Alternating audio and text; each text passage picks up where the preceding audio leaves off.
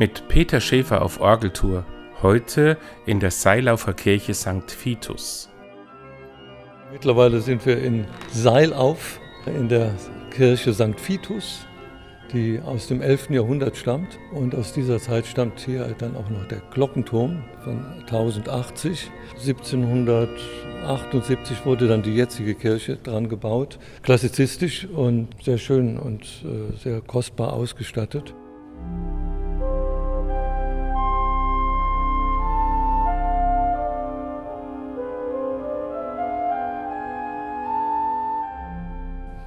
Schicksal der Kirche war, wie, wie es bei vielen Kirchen der, der Nachkriegszeit war. Äh, die Gemeinden sind sehr stark gewachsen und dann dachte man, eine neue Kirche bauen zu müssen.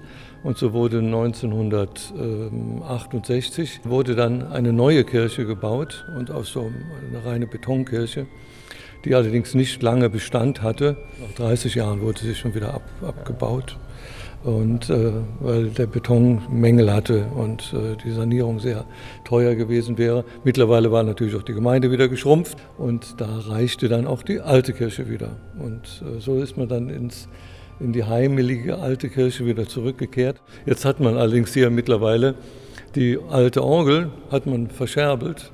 Die, Im Hessischen ist die gelandet und hat also keine Orgel mehr. Und da ging es also darum, hier äh, wieder eine Orgel reinzustellen.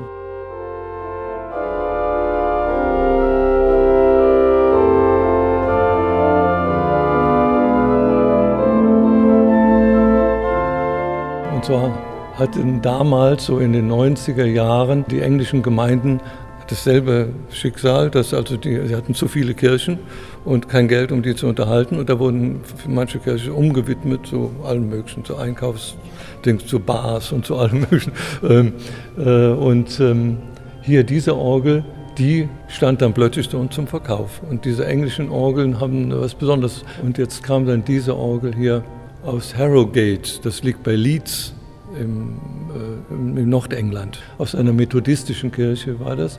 Und die wurde angeboten. Und dann fuhren wir dann hin mit der Gemeinde und hatten uns das Instrument dann vor Ort angeschaut. Und äh, das war wirklich interessant, da mal auch die, äh, die Situation dort kennenzulernen.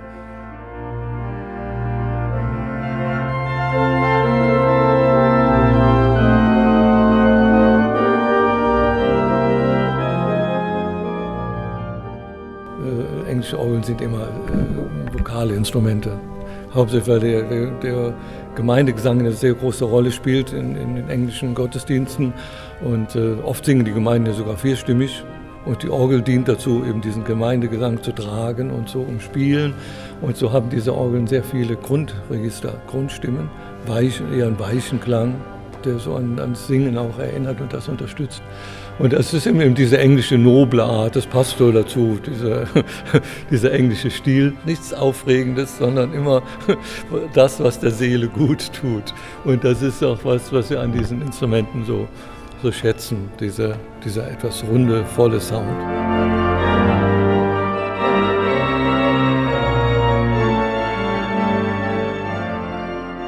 In vielen Orten gibt es mittlerweile englische Orgeln, weil die, äh, dieser Klang auch unseren, sagen wir, unseren Zeitgeschmack sehr trifft, wo man eben das diese, diese angenehmen Klänge sucht, nichts Scharfes oder Spitzes. Bei den Engländern ist ja dort immer alles, alles anders. Das Essen ist anders ne?